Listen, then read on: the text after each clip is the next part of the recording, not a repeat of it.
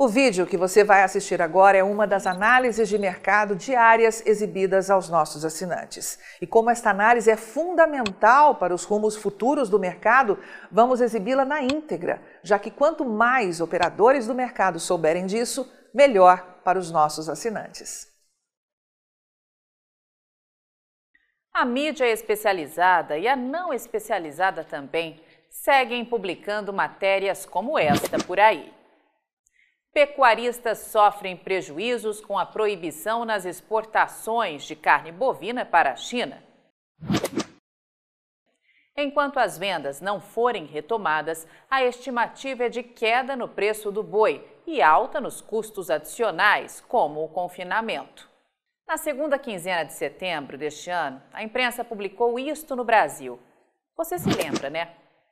Contra 13 dias na vaca louca de 2019, até agora a China não levantou embargo. O mapa responde? Eles diziam: em 2019, em 13 dias, a China levantou as importações de carne bovina do Brasil após a notificação oficial de um caso de vaca louca atípica em 31 de maio. Desde começo de setembro, quando da confirmação dos episódios de Minas e Mato Grosso, já se vão 20 dias que o embargo não foi levantado. De todo modo, o movimento para a China está parado. Então, se tudo está parado, como a imprensa até hoje afirma, e uma outra parte dessa imprensa, depois de ver que não ficaram nem um pouco paradas as exportações para os chineses, argumenta agora, após dizer que não entrava nada lá no mercado chinês, que na verdade só vamos ver os números dessa queda em outubro. Até quando a pecuária do Brasil vai aceitar isso? Até quando vamos ver os produtores de gado desse país sem acesso aos nossos alertas de mercado, como aconteceu esse ano, quando ainda no segundo trimestre começamos a disparar para todos os nossos assinantes para terem muito cuidado com a janela de julho a agosto, pois para derrubar a escalada de alta da arroba, parte dos mega frigoríficos do Brasil ia promover alguma nova novelinha no mercado envolvendo a China, país que compra quase 60% de toda a carne bovina exportada pelos frigoríficos brasileiros.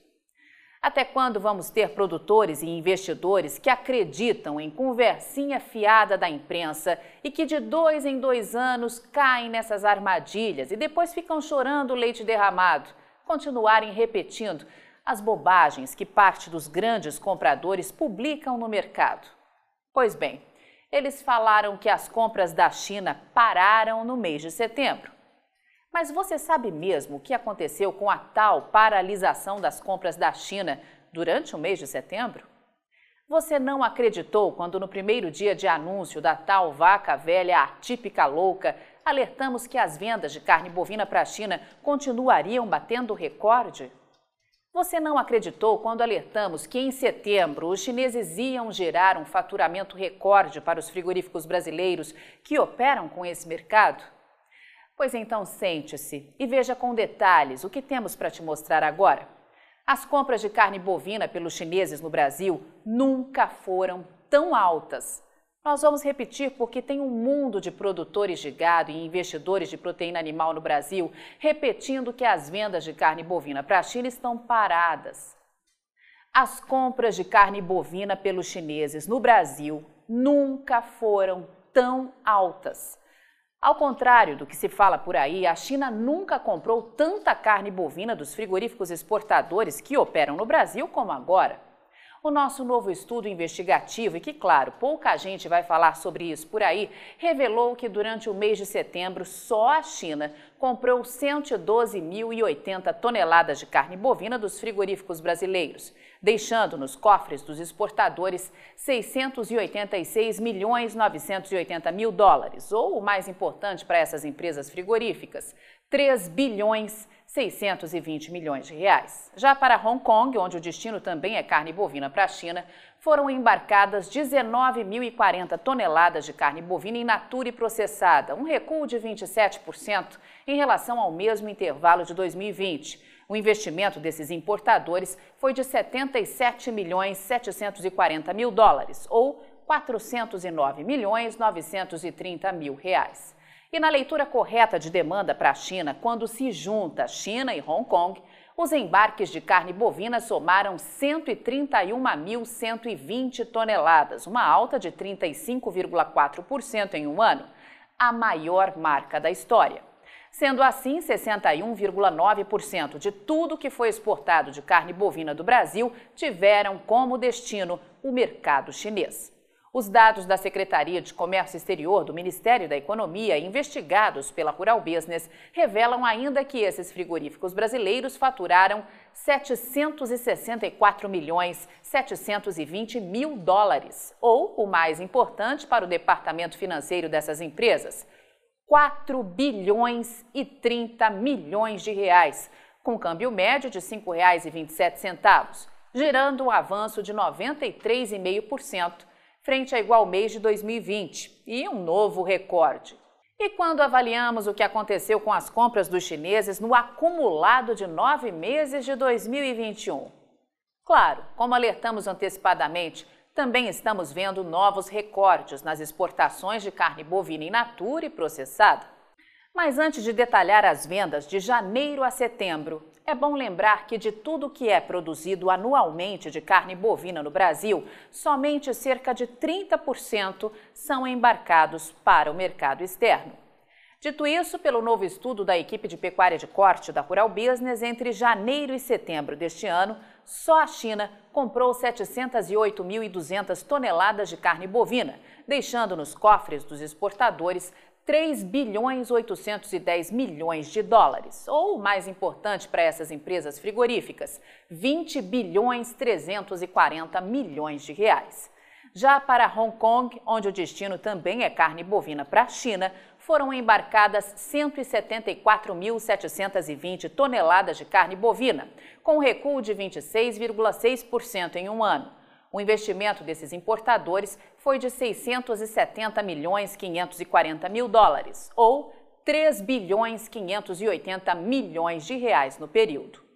Na leitura correta de demanda para a China, quando se junta China e Hong Kong, os embarques de carne bovina somaram um volume histórico de 882.920 toneladas, com ganho de 5,3%. Sendo assim, 59,4% de tudo que foi exportado tiveram como destino o mercado chinês. Vamos repetir.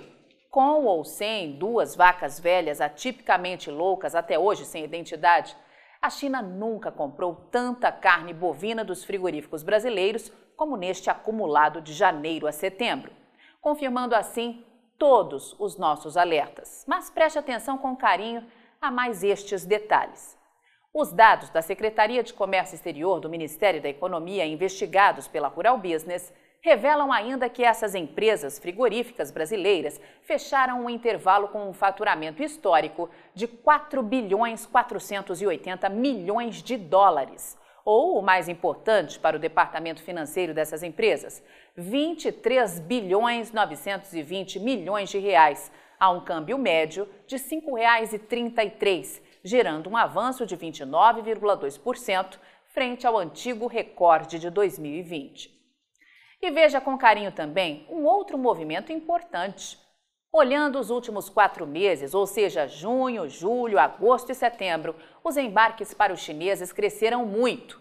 E foi quando, em junho e julho, ao vermos essa pressão mais alta de compra, passamos a intensificar os nossos alertas de que poderia vir nesse início da entre-safra 2021 um suposto embargo chinês. E bingo!